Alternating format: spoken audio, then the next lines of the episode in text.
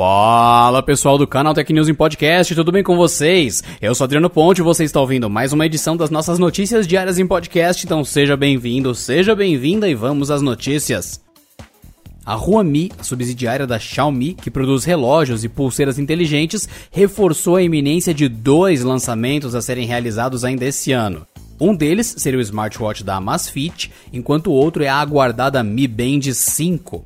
Para o próximo dia 19, a companhia prepara o anúncio do Amazfit Ares, um smartwatch robusto voltado para a prática de esportes. A companhia divulgou um teaser em sua conta na rede social chinesa Weibo, com menções a mais de 70 modalidades esportivas em que ela pode ser usada. No entanto, pouco se sabe sobre o relógio. Sabe-se que o design é robusto, com a caixa quadrada, cantos levemente angulados e tela de 1.28 polegada. O dispositivo conta com oximetria de pulso para monitorar o nível aeróbico e também haverá resistência à água de até 5 atmosferas. Rumores também indicam que a bateria pode durar até 13 dias. Além do relógio, a Huami também confirmou a quinta geração da amada pulseira inteligente, a Mi Band, para 2020, que deve se chamar Mi Band 5.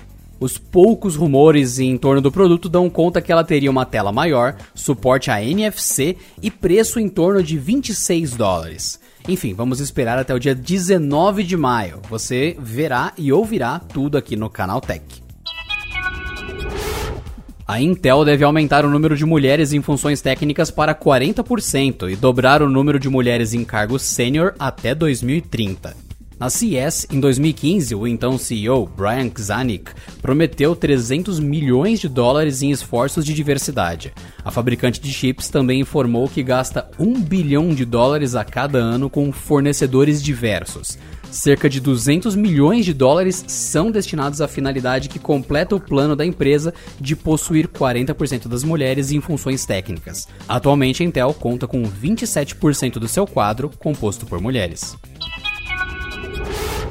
O presidente americano Donald Trump estendeu por mais um ano o banimento da Huawei no país. Ampliando o alcance da medida assinada em maio do ano passado, o governo dos Estados Unidos manteve suas preocupações relacionadas à segurança nacional e seguirá proibindo a marca de operar no território. Além disso, as empresas sediadas no país continuam proibidas de fazer negócio com a companhia chinesa. Esse era um movimento esperado no momento em que as relações entre Estados Unidos e a China continuam inflamadas. Para os analistas, era pouco provável que Trump voltasse atrás no banimento da Huawei, principalmente depois de que vieram a público informações sobre iniciativas para reduzir reduzir ainda mais a dependência dos americanos de componentes e mão de obra chinesa. O maior impacto continua sendo na implantação do 5G no país. Nos últimos meses, Trump reduziu a pressão sobre países aliados para que não trabalhassem com a Huawei na instalação da tecnologia, enquanto manteve a proibição desses trabalhos nos Estados Unidos. A Huawei é uma das maiores fabricantes desse tipo de equipamento no mundo, e para analistas, a prorrogação do banimento pode desacelerar o progresso do 5G e dificultar a adesão dos americanos à tecnologia. A companhia chinesa não se manifestou a respeito da decisão de Trump. O modo escuro veio para ficar e parece ser o queridinho de usuários da maioria das redes sociais. Agora é o TikTok, um dos aplicativos mais populares do momento que tratou de aderir à novidade. No entanto, pelo menos por enquanto, o recurso está disponível apenas para os iPhones. Para configurar o modo escuro do TikTok, primeiro basta abrir o aplicativo no smartphone e acessar as configurações no ícone de três pontos. Essa opção está no canto superior direito da tela.